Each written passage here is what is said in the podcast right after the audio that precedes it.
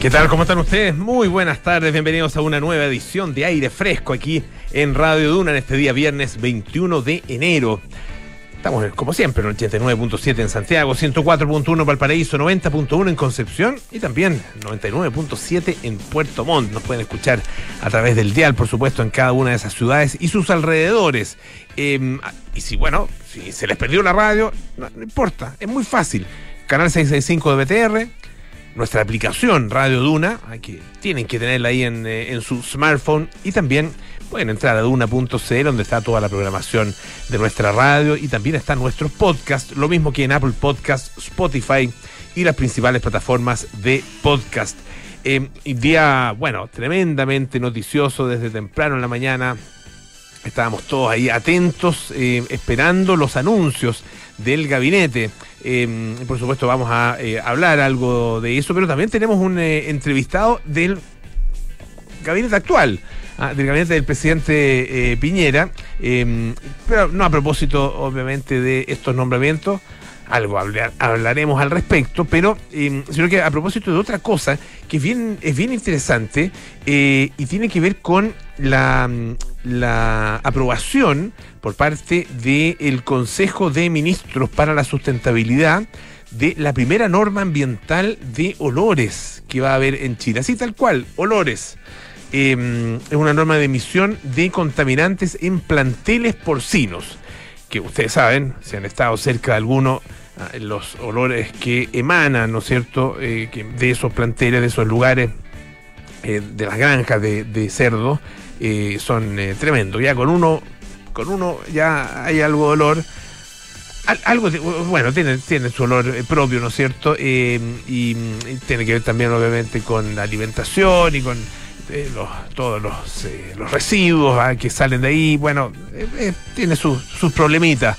y hemos tenido, además, problemas en muchas de estas granjas en, eh, nuestro país. Ha habido, ha habido incluso en algún momento zonas consideradas zonas de sacrificio, producto eh, precisamente de la presencia de estos llamados planteles porcinos.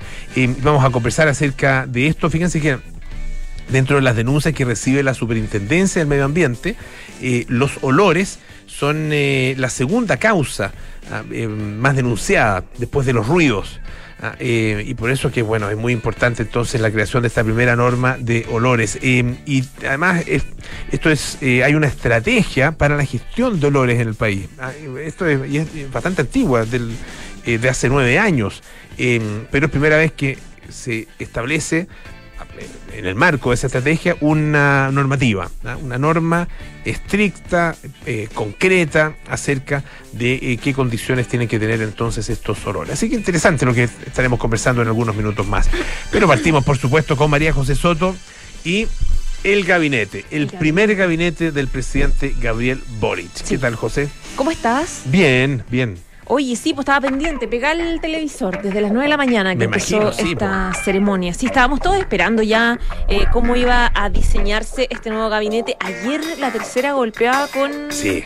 con el nombre de, del ministro del Interior, que era claramente toda la expectativa más importante que se, que se claro, esperaba. estábamos toda la espera de, bueno, de lo de Mario Marcel, que ya se venía rumoreando, pero o la sea, tercera, perdón, el ministro Hacienda me la, la, tercera lo ratifica Sí. y lo dice que Asiches, ah, como ministra del. Interior también, que, eh, bueno, eh, histórico además, primera mujer, primera vez, ¿ah? Qué increíble, Primera primera vez que hay una mujer en el Ministerio de- Sí, del Interior. Y en un ministerio tan complejo históricamente, y yo creo que está más difícil que nunca. Que nunca, sí. Por, por los No, desafíos, tiene- por los tiene problemas unos- que tenemos Tiene todavía unos muy flancos, pero. tremendo, pero desde ahora, desde Sí, ayer, desde, o sea, o sea, piensa que hoy día mismo, hoy día mismo hubo otros dos casos de, de asesinato Exactamente, en, la eh, Araucanía. En la, en la Araucanía, en este caso en las cercanías de Carahue.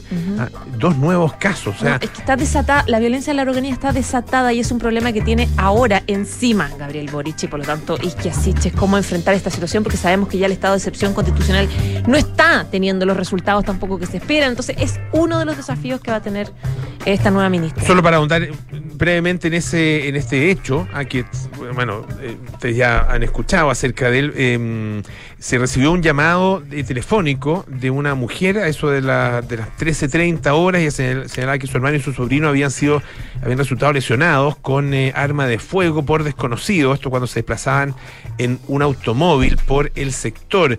Ah, em, dice una nota del diario La Tercera que em, en el lugar se constituyeron efectivos de la subcomisaría de Carabineros de Caragua que constató el fallecimiento de ambas personas y bueno, eh, ahí ya trabajando en el lugar lugar un equipo de la Fiscalía de la Araucanía, em, la fiscal de Nueva Imperial y los fiscales de alta complejidad eh, de la zona, aquí han instruido entonces algunas diligencias a funcionarios de, tanto de el OS9 de, como de el Laboratorio de Criminalística de Carabineros. Em, gravísimo, gravísimo. Y claro, es uno de los, es uno de los flancos, porque también tiene que hacerse cargo de otro flanco, ah, eh, y probablemente en cada ciudad de Chile hay, eh, y particularmente en las ciudades más grandes, hay problemas de seguridad que están realmente muy agudos. Sí, sí, realmente muy agudos. Y bueno, y son parte de los flancos, como decíamos, que va a tener que enfrentar el gobierno del presidente electo Gabriel Boric, pero también la nueva ministra eh, Isquia Siches. En total son 14 mujeres las que integran este equipo de 24 nombres que van a estar eh, con eh, cada ministerio a partir del 11 de marzo. 10 hombres, nunca un gobierno. Ya desde Michelle Bachelet los gobiernos eran más o menos paritarios, por lo menos en la conformación de los gabinetes, lo intentaban, pero claro, claro, nunca había pasado que eran más mujeres, son más mujeres en este caso que hombres. Y en el comité político está, eh, ya lo decíamos, Isquia Siche em, como, como central, digamos, ministra del Interior, eh, la primera mujer en la historia encabezando esta cartera, después la comunista Camila Vallejo como vocera de gobierno, ministra secretaria general de gobierno, Giorgio Jackson en la Secretaría General de la Presidencia. Era algo que se esperaba, la verdad, es el que más nexos maneja, más redes o más puentes puede eh, tirar, digamos, entre el, entre el equipo de Boric y, el Congreso. No hay, eh, no hay mucha sorpresa en el comité político. No, no, no hay mucha La ratificación de lo de Iscasiche, que ya se venía eh, comentando, se venía rumoreando, ah, la ratificación obviamente que, es muy importante, pero es un comité político, por un lado, muy joven. Sí. Y además muy de confianza Ah, eh, del, presidente. Claro. Em, y esa, bueno, son parte de, las características, con dos de ellos, con los que ha trabajado, bueno, con Ike también, eh, pero más, más en el último tiempo pero con Camila Vallejo y con Jojo Jackson, o sea, desde... De toda la vida. De toda la vida. De toda la vida que han sido amigos. Oye, y, bueno, queríamos centrarnos un poco, como ya se ha hablado harto, digamos, de, este comité político, de cómo queda más o menos conformados, especialmente los ministros principales. Eh, bueno, eh, es importante tomar en cuenta los desafíos que va a tener las carteras más delicadas en, eh, cuando ya empiece la pega real 100%. Por ejemplo, Mario Marcel, que recibió felicitaciones transversales. O sea, tiene este eh, grandes excepto el empresarios, excepto el PC que dijo eh, Telier que no conocía a mm. Mario Marcel. no, estaba picado, salió picado, la verdad, em, que tuvo, tuvieron dos ministros ahí. ¿Habrá estado picado por eso, porque tenían pocos ministros o porque eh, específicamente no le gusta a Mario Conociendo el estilo de Telier, tengo la sensación de que él, si no tienes algo bueno que decir, no digas. Entonces yo creo que oh, en, eso como que se enreda un poco, como... Porque claro, pues piensa que Mario Marcel fue un, es uno de los principales detractores de los retiros de los, de los 10% de pensiones. Es alguien que ha advertido durante, o sea, lo teníamos haciendo una verdadera procesión al Congreso eh, varias veces el año pasado pidiéndole a los parlamentarios prudencia, em, por favor que sean razonables en el tema de los retiros, en las ayudas estatales, advirtiendo lo que nos va a pasar ahora, que estamos viviendo temas de inflación, de una, una, una economía bastante paralizada. Entonces, él, eh, eh, para muchos sectores de más de izquierda, representa eh, un frenazo importante a la estructuración del programa de gobierno que quiere hacer Boric. Entonces, claro, no, no, no es extraño pensar que en realidad Telier no tenía mucho que decir y prefirió quedarse calladito.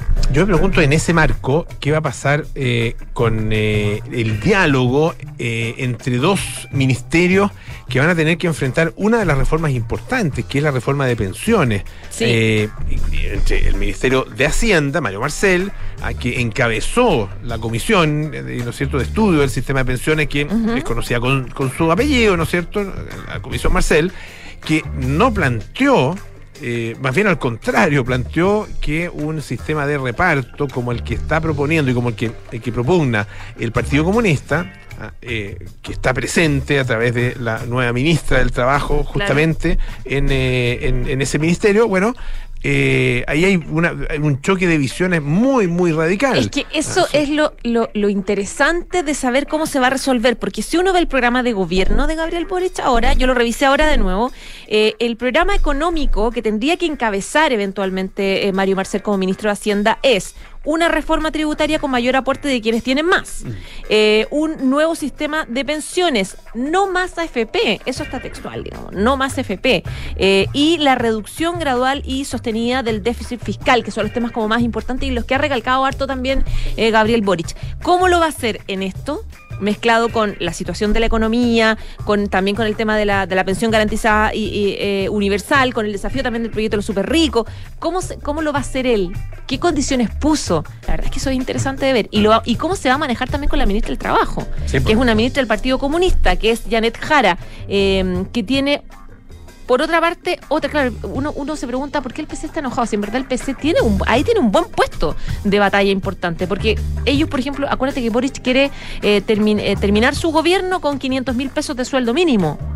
Quiere empezar de manera gradual, pero ojalá terminarlo ahora. Reducir la jornada laboral a 40 horas. Claro, para eso para eso todo el tema de la, de la reforma tributaria es absolutamente esencial eh, y probablemente va a ser uno de los primeros grandes temas a los que va a tener que abocarse el, eh, el nuevo ministro de Hacienda, que habló, o sea, no habló, emitió una declaración. ah, eh, porque no, no, no, ha hablado públicamente todavía eh, Mario Marcel. De hecho, él sigue siendo eh, consejero del Banco Central hasta un par de días más, la próxima semana. Eh, no sé si el 27, 28, ya, me parece que el 28 ya deja completamente el cargo.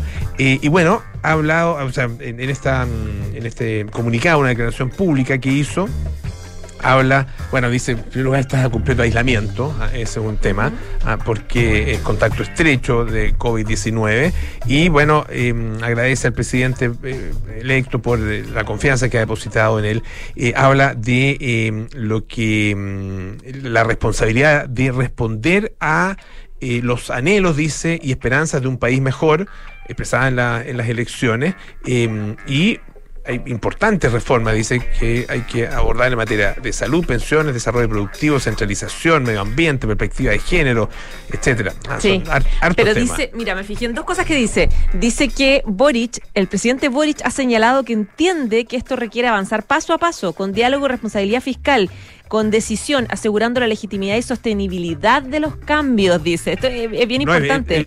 es, eso es eso es Marcel. Eso es Marcel, totalmente, claro. Ahí, ahí está un poco de las condiciones. Cuando tú mencionabas las condiciones, exactamente. esas son. Ahí está, ahí está. Bueno, está entretenido. ellos se van a juntar el 28 de enero los ministros para un poco delinear esta pega que viene, que va a ser difícil desde el 11 de marzo. Es, una muestra, es, interesante desde muchos puntos de vista el, nuevo gabinete porque em, son 14 mujeres, 10 hombres. Eh, hay algunas algunas personas que han puesto ahí en, las redes sociales, especialmente el contraste entre la fotografía del primer eh, gabinete del retorno a la democracia, el gabinete del presidente Elwin, ah, donde, claro, eran puros señores de corbata, ¿no sé, de traje y corbata, todos hombres. Ah, eh, recordemos que la primera mujer que se integra, si mal no recuerdo, fue Soledad Alvear, pero no en, el, no en cargo de eh, ministra, sino que era, era una, una, división, digamos, de un, dentro de un ministerio, ah, que era el Servicio Nacional de la Mujer. Ah, em, y, costó bastante tiempo que se convirtiera después en, en un ministerio. O sea, el, país ha cambiado muchísimo, ah, muchísimo, eh, y claramente hay nuevos tiempos dentro de ese mismo cambio eh, que probablemente va a llevar eh, a, otras transformaciones desde el punto de vista cultural y social, mucho más allá de, de un programa de gobierno tener mayoría de mujeres, tener a la ministra de la Mujer en el comité político, como también se anunció. Sí. A tener, y la salida de desarrollo social, que se enojó la, claro, eh, tener, la Carla Rubilar. Tener también eh, ministros que son eh, abiertamente homosexuales, ah, que, que, también es otro elemento que, que, genera sin duda cambios culturales. Así que estamos obviamente frente a, una, a, un, a un momento, hay que, bueno, además por lo mismo ha llamado tanto la atención, ah, no es raro que lo haga, eh, y ha sido eh, muy bien aprovechado, encuentro yo, desde el punto de vista comunicacional por parte del gobierno entrante, ah, con una ceremonia que en otros momentos la verdad que nunca la habíamos seguido con esta atención, ni había sido eh, organizada y difundida eh, con este cuidado eh, y, y esta, y esta puesta en escena. Había harta Ah. expectativa. Yo lo encontré bonita, la, la puesta en escena. Además, Sí, sí. Como al aire libre. Sí, ¿no? Y la apertura de la, de La las puertas para que entraran los, sí. O sea, para que salieran en realidad del, del edificio ahí del Museo de Historia Natural. No, está- está lleno de, lleno de, de símbolos eh, y lleno de elementos que sin duda significan un, un cambio de, de época. ah, eh, y, y- y se hace además con gente. eh, claro, uno no, no los conoce, a- yo, yo por lo menos no los conozco a todos, no conozco la trayectoria exactamente de todos, pero de los que sí conozco es gente con una trayectoria muy sólida.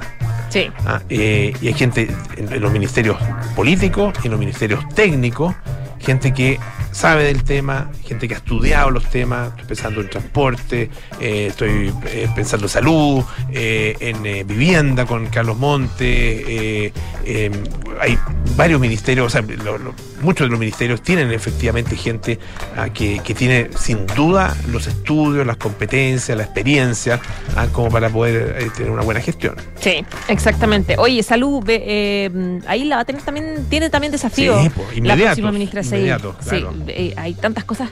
No solamente mantener la pandemia, el proceso de vacunación, manejar esta crisis sanitaria internacional, sino lo que, lo que tiene pendiente, que es cambiar el sistema de salud actual por un fondo universal de salud, que eso va a ser tremendo desafío también. Bueno, todos los ministros yo creo que tienen desafíos importantes.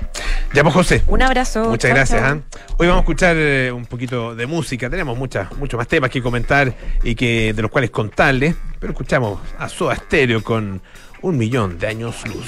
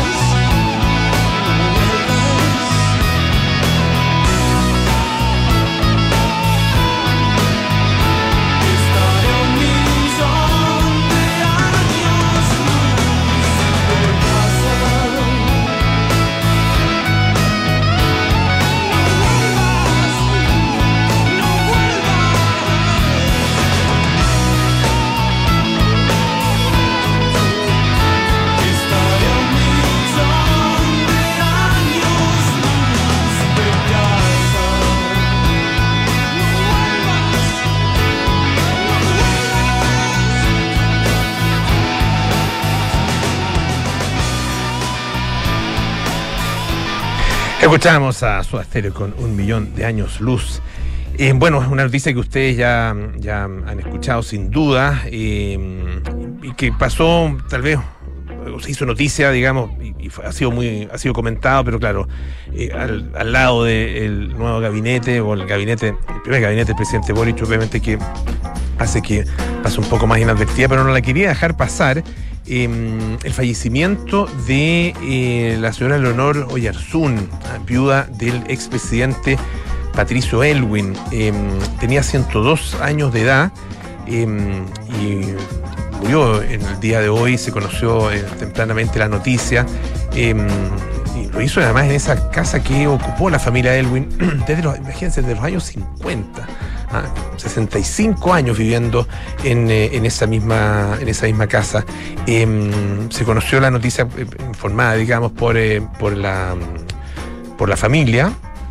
Em, y obviamente ha generado una serie de eh, reacciones. Ella eh, acompañó al presidente Elwin eh, hasta el fallecimiento, ¿no es cierto?, el expresidente el año 2016 y fue la primera dama del retorno a la democracia. Y, no es poca cosa el ser primera dama del retorno a la democracia, sobre todo después de una dictadura y de una dictadura donde la primera dama, un poquito entre comillas, eh, de, esa dictadura, Lucía Iriar, eh, tuvo un influjo tan, eh, tan importante desde el punto de vista social y desde el punto de vista político también, y, en términos de su presencia ah, como parte de la imagen que, intentaba construir justamente esa dictadura.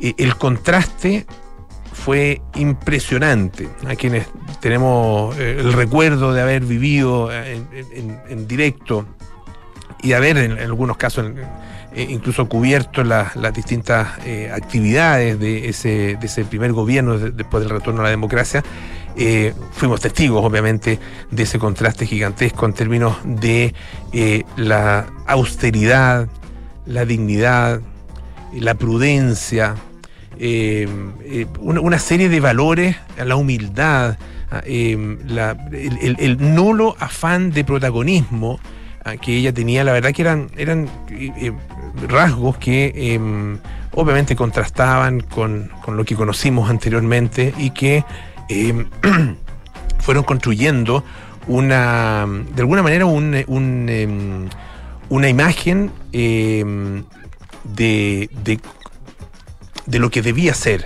¿ah? una verdadera primera dama.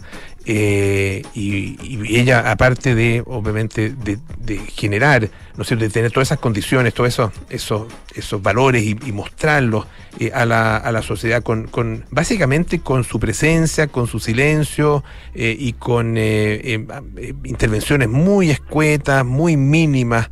Ah, la verdad que ella siempre se, se, calificó a sí mismo como una mujer como cualquier otra, eh, como eh, mujer, como esposa, como madre, ah, eh, y que, bueno, también buscaba ella misma la realización de sus propias inquietudes y, bueno, decidió hacerse cargo de una serie de, mm, de fundaciones, ah, de la Fundación Nacional de Ayuda a la Comunidad, Ah, em, que se transformó en Integra, ¿no es cierto?, que la, convierte en la Fundación Nacional para el Desarrollo Integral del Menor, Integra, y también em, creó la Fundación de Promoción y Desarrollo de la Mujer, ah, Prodemu, eh, que existen todavía.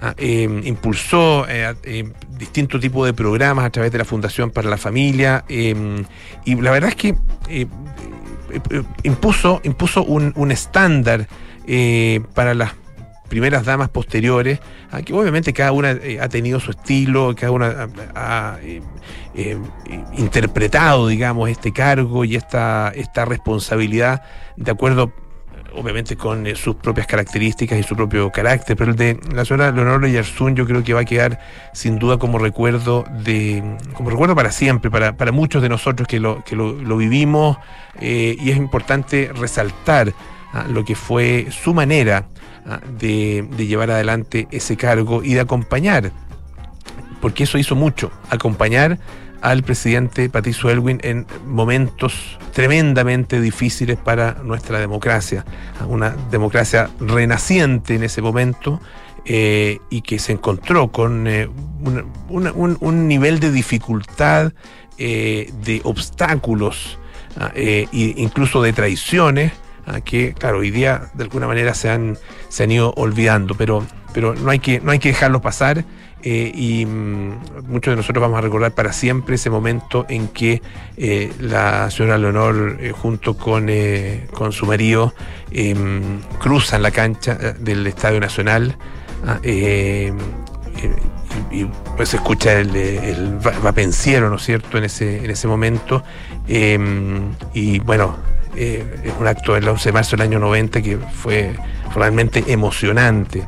Ah, em, bueno, de, hecho hay, una, serie de tweets que ha publicado Eugenio Tironi. Ah, les recomiendo que lo sigan y cuenta un poco la trastienda de lo que fue eso, ah, que ella aparentemente no quería realizar ese, ese acto o participar de esa manera eh, de ese acto. Eh, cuenta que se lo propusieron y ella, su primera reacción fue eso jamás. Ah, eh, y bueno, dice que don Patricio, conciliador, señaló que eh, era una idea de los expertos y que había que adaptarse. Y ella le dice, ¿y, qué, y cómo lo hago con los zapatos de taco alto? Ah, entonces la miró, cariñosamente, cuenta Eugenio Tirone, y dice, vamos del brazo y te apoyas en mí. Ah, y dice que así fue, y cruzaron efectivamente la cancha sobre esta alfombra roja bajo la música de Verdi, y es tal cual lo dice Eugenio Tironi, y yo creo que lo recordamos mucho, un eh, día memorable, una noche memorable del retorno a la democracia. Oye, em, una cosa cortita, em, no tiene que ver con, em, política chilena, nada, ah, sino que tiene que ver más bien con otro, con otro tipo de, de asuntos. Eh, el calentamiento, a ver, más que el calentamiento global, Sabemos lo que está pasando eh, sobre la atmósfera o en la atmósfera. Sabemos lo que está pasando en la superficie de la Tierra. Pero también es interesante saber lo que está pasando en el núcleo de la Tierra. Eh, ¿Y qué está pasando en el núcleo de la Tierra? Bueno, se está enfriando. Y ha estado enfriándose desde que se formó el planeta hace unos 4.500 millones de años. Eh, y lo interesante que se ha descubierto es que se está enfriando más rápido de lo que se pensaba. Y esto podría traer eh, implicancias, ¿no es cierto?, para el futuro del planeta. La Tierra se ha ido enfriando gradualmente, la superficie era, em, una especie de, océano de magma, ah, tal como se describe y, tal como uno tiene en la, imaginación, ¿no es cierto? Em, una, especie de, interior de un volcán, pero esto alrededor de todo, de todo el planeta. Y bueno, se va formando la corteza, etcétera. Em, lo que se ha observado es que efectivamente em, se ha mm, habido una, reducción de la temperatura. Dice em, que la Tierra efectivamente se está eh, enfriando de manera más, rápida em, y esto se mide a través de eh, los, eh, los minerales que están presentes en, en, las profundidades ah, de, de, la Tierra dice que ahí donde la roca se encuentra con el núcleo fundido, ¿ah? eh, es una de las partes claves que va a decidir el ritmo de ese enfriamiento. ¿ah? Em, examinar, llegar hasta esa capa es bastante difícil, ¿ah? pero se ha hecho em, a través eh, de em, distintas fórmulas para, eh, para de alguna manera proyectar cómo se eh, comporta y cómo se distribuye el calor en la medida en que se va ingresando hacia, em, hacia el interior, ¿no es cierto?, de las capas, hacia, las capas más interiores del planeta. Y hay una, mm, un mineral que se llama bridmanita, bridmanita, así es bastante difícil de, pronunciar, que constituye, dice, la mayor parte ah, de esa capa. Em, y es tremendamente conductora ¿ah? de, calor eh, y por lo mismo se estima que el calor va a ir, eh, va a ir em, disminuyendo eh, de manera muy acelerada en la medida en que vayan pasando los años. Y, dice, esto nos entrega una perspectiva, dicen los expertos, sobre la evolución de la dinámica de la Tierra. Los planetas se están enfriando, volviéndose inactivos ¿ah? de manera mucho más rápido de lo esperado. ¿Qué viene? Bueno, obviamente eh, que, a la Tierra le pase algo parecido a lo que le ha pasado a otros planetas rocosos, como el caso de Marte, con un enfriamiento eh, acelerado y que termina ah, de alguna manera en la, entre comillas, muerte del planeta, o por lo menos muerte de eh, los las señales de vida y los tipos de vida que existen en su superficie. Hoy vamos a hacer una pausa. Antes les quiero recordar que la Universidad San Sebastián cuenta con seis programas de doctorado para la formación de nuevos investigadores. Universidad San Sebastián, una gran universidad que avanza y crece. ¿Hace cuánto que no revisas tus inversiones? ValueList es una plataforma de seguimiento de inversiones que elimina ineficiencias en tu desempeño y monitorea costos, rentabilidad y liquidez. Conoce más en www.valuelist.cl. Hacemos una pausa, volvemos con más aire fresco. Esto es Radio Duna.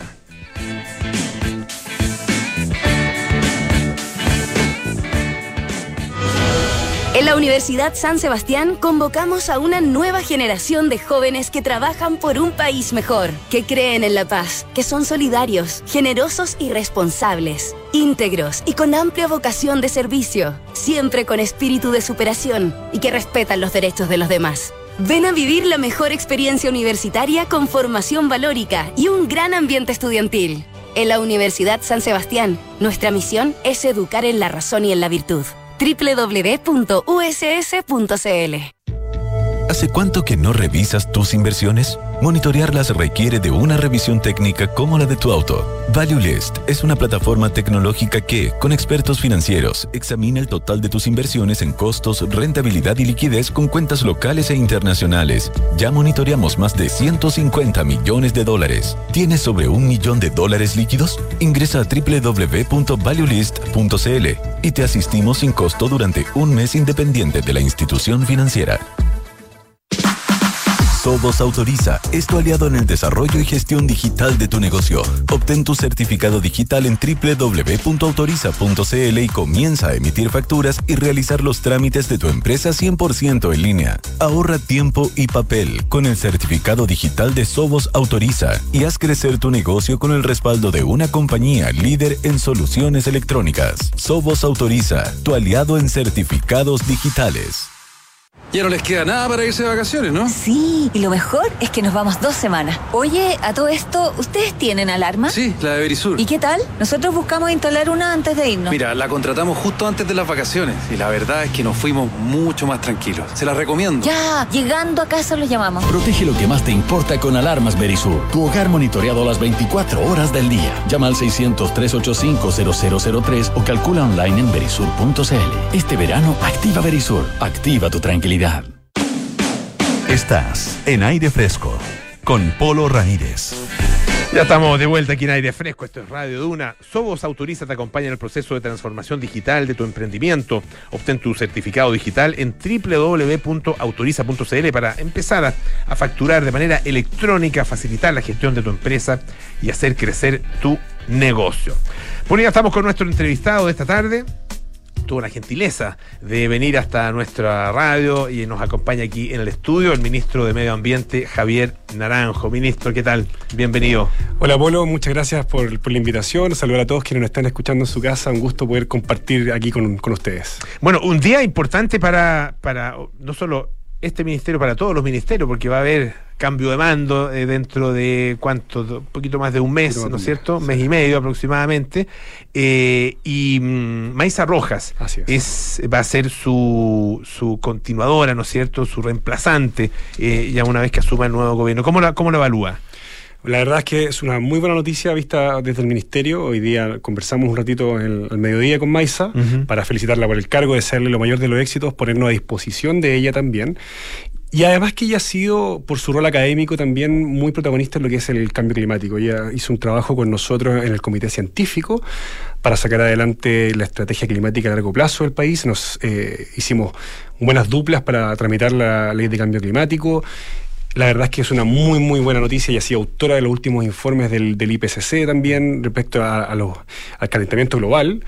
Entonces, la verdad es que es una muy, muy buena noticia. Eh, nosotros tenemos mucha esperanza y fe de que con ella vamos a poder lograr que las políticas ambientales sean políticas de Estado, eh, que podemos mantenerlas. Claro, porque ese, ese es un tema que además el nuevo gobierno eh, quiere ponerle mucho énfasis ah, eh, y convertir, y también se ha hablado mucho de este tema en, eh, en la Convención Constitucional, ¿no? Ah, de, de, qué manera se, ah, se aborda una, una la, la, transformación que sea en este marco en eh, el- una constitución eh, que va a ser escrita en el marco de una crisis climática, ah, un nuevo gobierno que asume en el marco de una crisis climática también. Por lo tanto, efectivamente, es- este ministerio, sus políticas son, eh, son fundamentales. Y por eso es clave, estando absolutamente de acuerdo con, lo, con el punto de la crisis climática, Apolo, yo creo que es súper clave cómo empujamos entonces hoy día la ley marco de cambio climático. Nosotros hemos tratado de liderar todo lo que ha sido la acción climática, nos han reconocido internacionalmente y eso nos, de repente cuesta un poco que la gente lo vea, pero eh, en la pasada COP26 en Glasgow, eh, solo cuatro países del mundo fueron reconocidos por Naciones Unidas como países con acciones climáticas de verdad, serias. Y a nivel, a nivel americano fue Costa Rica y Chile. Eh, el resto fue la Unión Europea como, como conjunto y Gran Bretaña, Inglaterra. Par- Inglaterra para ser más específico. Entonces la verdad es que presidiendo la COP25, impulsando la ley marco de cambio climático, eh, la estrategia climática a largo plazo que nos establece en el fondo son, tres instrumentos básicos. La NDC, ¿cierto? Que es la, la Contribución Nacional Determinada, que es alcanzar la carbono neutralidad a más tardar el año 2050. La estrategia, estrategia climática a largo plazo, que es el camino, el paso a paso, 25, 30, 35, 2040, etcétera, cómo vamos haciendo metas que las vamos ir midiendo, y la ley marco de cambio climático que nos da este paraguas y que nos dice, bueno, cuáles son los compromisos que Chile a nivel marco tiene que adquirir para poder alcanzar la carbono neutralidad a más tardar el año 2050. Y por eso para nosotros ha sido súper potente empujar esta ley. De hecho, eh, hemos seguido avanzando. El día miércoles logramos despacharla de la Comisión de Medio Ambiente de la Cámara de Diputados después de, de un largo trabajo. Eh, yo diría que fue en tiempo récord para los trámites que se demoran en el Congreso y logramos que la presidenta de la, de la comisión, en este caso la, la- la- diputada Sandoval, con todos los miembros de la comisión nos, nos pusiéramos todos de acuerdo, entendiéramos toda la urgencia que implica eh, la acción climática y lográramos despachar de la Comisión de Medio Ambiente la ley marco. Así que bien, bien en ese sentido, seguimos avanzando a paso firme en la acción climática. Estamos conversando con el ministro de Medio Ambiente, Javier Naranjo, eh, que, bueno, estábamos hablando obviamente del eh, nombramiento, ¿no es cierto?, de Maisa Rojas como la nueva ministra eh, de Medio Ambiente que va a asumir a partir del 11 de marzo. Pero también eh, hay otro tema que, que es muy interesante. Eh, Ahora parece una, una contradicción que en aire fresco hablemos de esto, pero bueno, eh, vamos a hablar de olores eh, y particularmente de olores en el sector porcino. Eh, llama la atención, obviamente, el, el tema, pero eh, para las comunidades que viven cerca de alguna planta ah, de, eh, de, eh, una granja, digamos, de porcino, una, lo que llaman los planteles porcinos, eh, la verdad es que puede llegar a ser, eh, o sea, le, le- le- transforma la vida ah, eh, y el control de esos olores sin duda em, que, que es muy importante. Y me llamó la atención porque existe la, la- hay una estrategia, ¿no es cierto?, de Sí. gestión de olores en, en el país que ya lleva eh, varios años, nueve años, eh, y es primera vez que- ahora que se establece una norma específica, ¿no? Así es. Eh, dentro de ese marco. ¿Por, por qué ha sido, por, por qué, eh, cu- cuáles son un poco las dificultades? ¿Por qué ha sido demoroso, digamos, establecer normas en, en un ámbito que, que es muy importante y que de hecho constituye la segunda causa eh, de reclamo ah, por Mm. parte de la gente ante la superintendencia? La verdad es que la complejidad principal del olor es que es un contaminante invisible, que uno sabe que está, lo percibe cierto con el olfato, pero en verdad no sabemos qué daño nos está haciendo. Y eso ha generado que eh, la tecnología a nivel mundial ha ido avanzando un poquito más lento. Eh, obviamente los países de la Unión Europea nos llevan un poquito más adelante el ritmo. Nosotros a nivel latinoamericano me atrevería a decir que vamos a vamos punteando, di- lo diría directamente. Eh, y la verdad es que han habido algunos conflictos sociales que todos conocemos a propósito de, de los olores y por eso se creó esta estrategia en el Ministerio del Medio Ambiente para hacernos cargo de este contaminante. Pero la norma de olores, la gran gracia que tiene en este caso es que tiene dos esferas. Uno, los planteles existentes. Y les decimos a los planteles existentes, ustedes tienen que adaptarse a la nueva normativa. Eh, no, no quiero entrar en lenguajes técnicos, pero en el fondo son unidades de olor con percentiles que está asociado a la cantidad de población asociado. Y les decimos, oiga, ustedes tienen que hacerse cargo y tiene que dejar de emitir los olores que esté emitiendo y tiene que disminuir. Y a los nuevos planteles les estamos diciendo, señor, usted que es nuevo, usted tiene nuevas exigencias y a partir del día 1 usted tiene que partir con las nuevas exigencias. Esa es un poco la lógica de la norma de olores y que el principal foco que cumple es hacerse cargo de la calidad de vida de las personas. Ese es el principal objetivo. Las normas ambientales en general tienen que ver con la salud de la población, pero en este caso tiene un foco especial además en la calidad de la población. Entonces, ¿cómo lo hicimos? Tuvimos que hacer un inventario de todos los planteles de cerdo en el país, donde se encuentran ubicados la mayoría, la región de Higgins, la región metropolitana hasta el fuerte, y tuvimos que clasificarlos, porque hay planteles desde 5.000 animales hasta unos gigantescos de sobre 100.000. Y empezamos a hacer distinciones entre los planteles grandes, medianos y pequeños y empezamos a ver dónde estaban las falencias. Y en virtud de esas falencias empezamos entonces a ver cómo podíamos eh, mejorar la exigencia de, eh, de estos planteles. Entonces se les empezaron a solicitar prácticas operacionales, reducción de olores en las piscinas, por ejemplo, donde, acumulan los lodos, taparlas en algunos casos, y las plantas mayores un esfuerzo mayor aún porque tienen mayor, una mayor cantidad de olor. Y en ese caso, por ejemplo, lo que se hizo fue, se les pidió que tengan plantas de tratamiento, por ejemplo. Eh, y esas son las medidas que se han ido implementando para justamente poder asegurar la disminución. Así que ha sido una muy, muy buena noticia que creemos nosotros que va a poder justamente eh, ir en directo beneficio de la comunidad y como dato que un poco para que nos sirva de ejemplo y veamos que lo estamos haciendo bien, la norma de referencia que nosotros trajimos a Chile, después de haberla estudiado todas, fue la norma holandesa para los sectores rurales. Así que hoy día podemos decir que tenemos una de las normas más exigentes a nivel mundial que se va a empezar a aplicar en Chile. Eso significa em, en, en, la, en, la, práctica... Eh, para, las, para una comunidad significa estar, eh, eh, a ver, sentir el olor pero que no sea molesto y cuál, es el, el, cómo, se mide eh, y cuál es el, el impacto eh, efectivo digamos en, en, las condiciones de vida eh, de las personas hay temas, me imagino que de distancia, temas mm. de, no sé, de los vientos. Exactamente. o sea, hay, muchas. Yo recuerdo haber estado en el sector de, Montenegro, acá en la región metropolitana, y había efectivamente hay un plantel de, de, un plantel porcino en la, en la cercanía, y claro, y además están muy cerca de eh, la planta de, tratamiento de residuos, ¿no es cierto? Mm. Ah, que, es la más grande de, Chile. Eh, y y efectivamente, claro, hay algunas horas en que eh, la, gente me decía, el olor es realmente insoportable, ah, dependiendo un poco de las condiciones eh, meteorológicas. Eh, ¿cómo, cómo, es en, en la práctica el, el, cambio que van a vivir comunidades como esa en Montenegro? Primero, para, poder mostrar el, cambio práctico, lo primero es que ellos tienen que reportarse al año de entrada en vigencia de la norma y fijar cuál es su emisión de olor en virtud de la norma. Esto es un poquito más técnico, pero en el fondo tú le dices al plantel, la norma entró en vigencia hoy día, usted tiene un año para poner el límite que le estoy pidiendo. Usted me lo reporta y ese es su techo. A partir de ahí, usted tiene que empezar a implementar con ese techo todas las medidas que yo le estoy pidiendo eh, y la forma en que las personas lo van a sentir está asociada, como tú muy bien decías, a las condiciones de ventilación de la cuenca, a la temperatura eh, y por supuesto ya, cuando hablamos de ventilación sumamos al viento.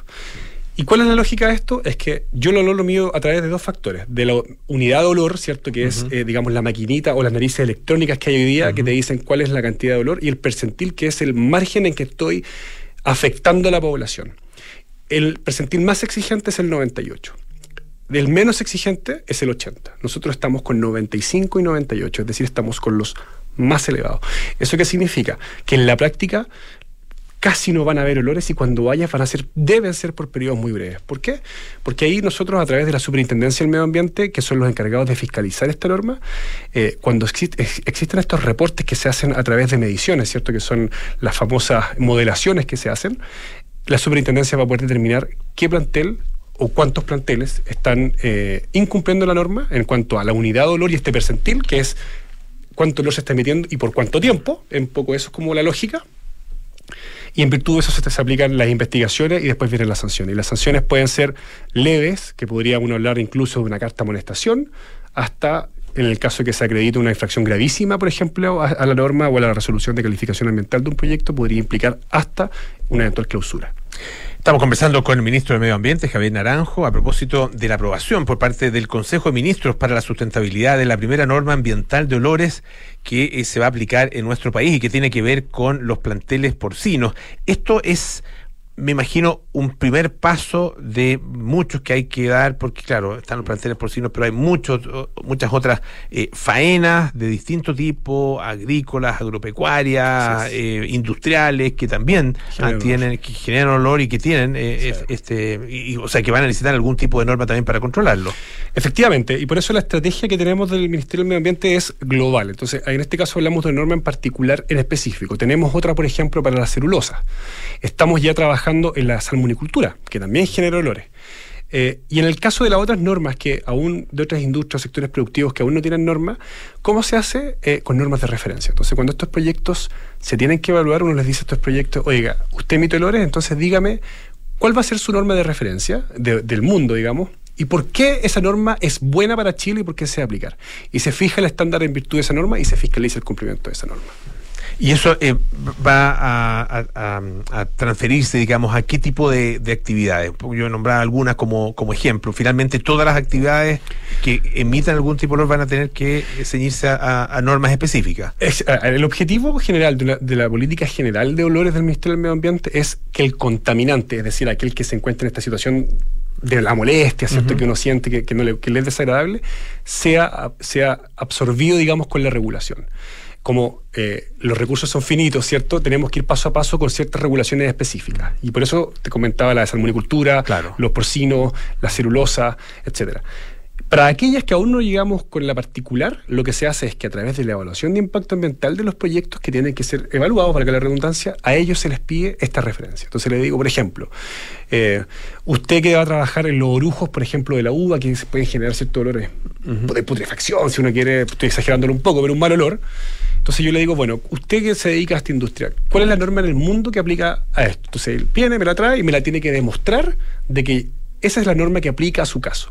Y esa norma se escribe literalmente eh, en roca, en la resolución de calificación ambiental y luego con los procesos de fiscalización de la Superintendencia del Medio Ambiente se fiscalizan. Por ejemplo, hay una estrategia de ruido muy importante de la Superintendencia del Medio Ambiente con las construcciones, con los proyectos inmobiliarios, que cuando somos vecinos de una construcción están ahí la máquina, cierto, la pala, etcétera. También hay ciertos niveles de medición y que la, que la Superintendencia del Medio Ambiente es la responsable también de fiscalizar y establecer las sanciones pertinentes. Por eso es una cuestión global.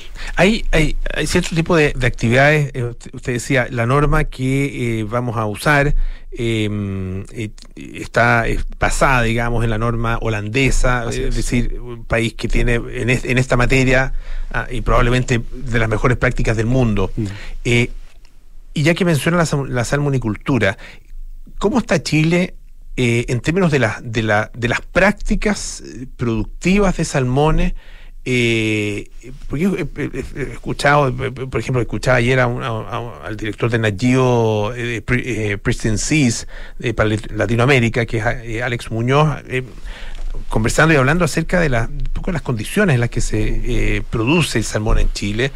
Y la verdad que es, de acuerdo con, esa visión, la verdad que es una, una industria y, una, y un un sistema de producción que genera un nivel de daño ambiental enorme. De acuerdo con esa, con esa mirada. ¿Cómo, cómo, ¿Cuánto nos falta para, para efectivamente llegar a tener un estándar eh, que lo haga compatible con el cuidado del medio ambiente? Porque en las condiciones actuales, de acuerdo con lo que él eh, planteaba, es simplemente incompatible ah, eh, con, un medio ambiente razonablemente limpio, ah, mm. producto de, bueno, de la cómo, se produce, los lugares donde se produce, los desechos, la mortandad, la utilización de antibióticos, etcétera.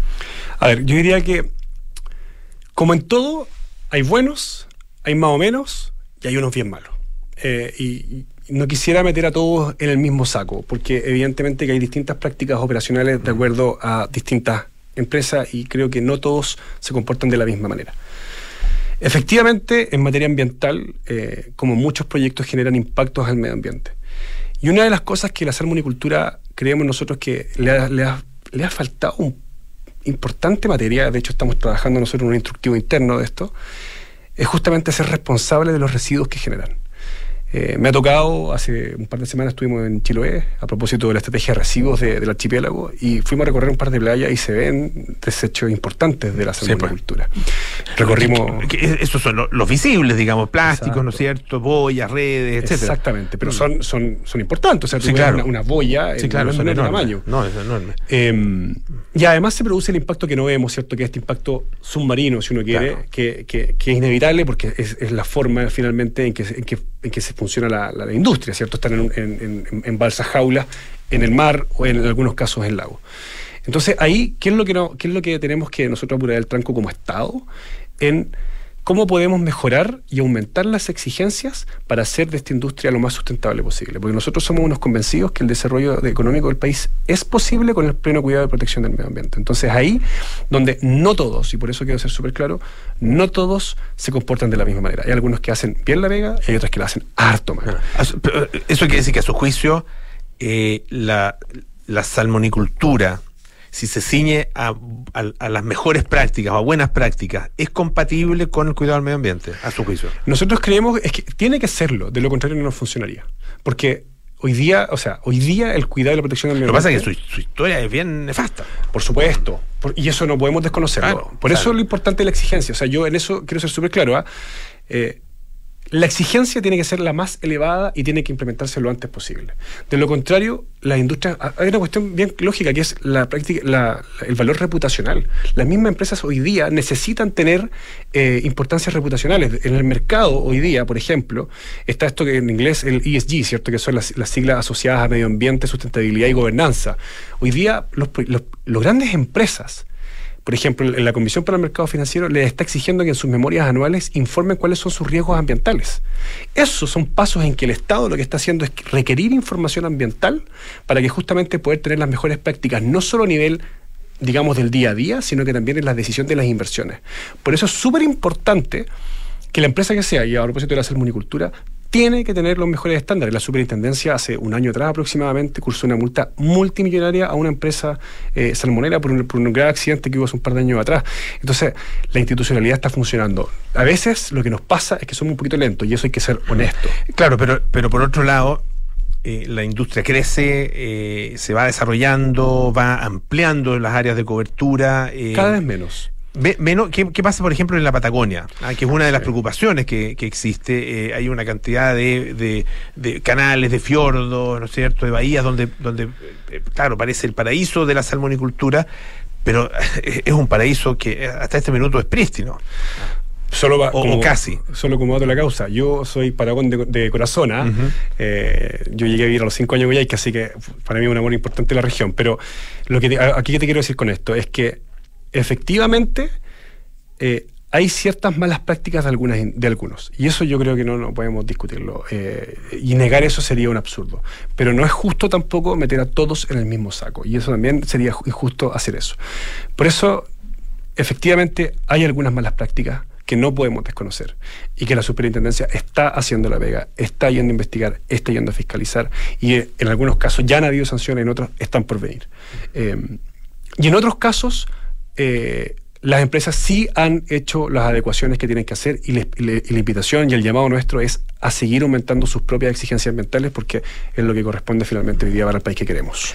Ministro Javier Naranjo, ministro de Medio Ambiente, le queremos agradecer muchísimo que haya estado esta tarde aquí en Radio Duna, que esté muy bien. Muchas gracias, Polo, y un gran saludo a todos los que nos escucharon. Un gran abrazo.